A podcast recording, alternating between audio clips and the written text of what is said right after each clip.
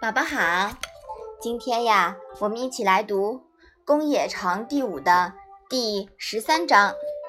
你先来读一下好吗？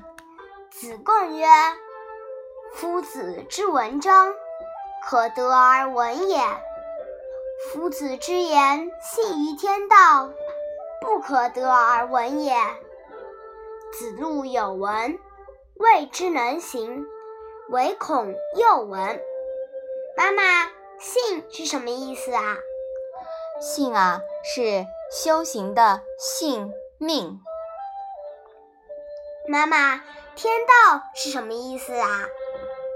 天道啊，是自然之大道，人是自然的一部分，人与自然连接的奥秘。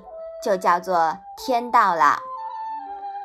这里的“性”和“天道”和前面的“文章”二字是相对而言的。这里的文章啊，可不是普通的文章，说的呢是孔子传授的诗、书、礼乐这些。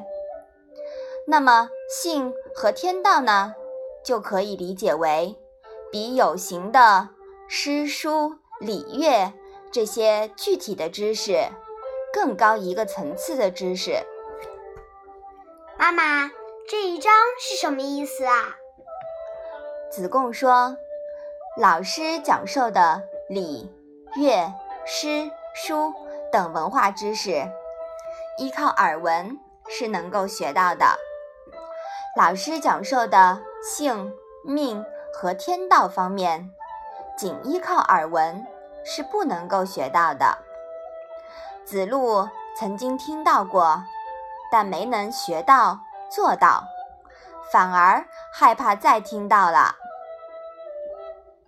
子贡认识到，孔子所讲的礼乐诗书这些具体知识是有形的，只靠耳闻就可以学到的。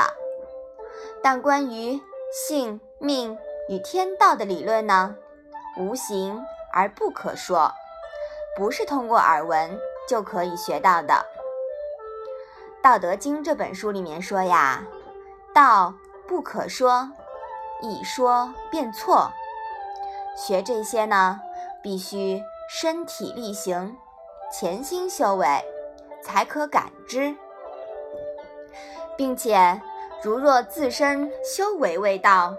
更不宜听闻天命修为这些更高层面的内容和现象，否则呀，反而有害。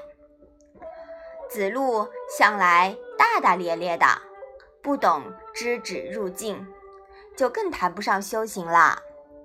所以，他虽然因为跟随孔子方便，有机会听到过孔子讲天命修为这方面的内容。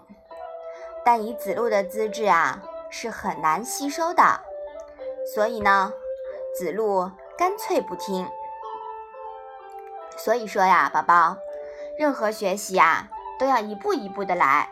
学习呢，是一件循序渐进的事情，是不是啊？嗯。子贡啊，能够领悟到“道不可说，道不可闻而得之”这一层的意思。我们呢，刚好能从侧面了解到，子贡已经慢慢的脱离了气的右半，这个时候呀，已经开始入道啦。妈妈，子贡不愧为孔子最得意的学弟子。嗯，宝宝说的对。好，我们把这一章啊复习一下吧。子贡曰：“夫子之文章，可得而闻也；夫子之言，信于天道，不可得而闻也。”子路有闻，未之能行，唯恐又闻。好的，我们今天的《论语》小问问呀，就到这里吧。谢谢妈妈。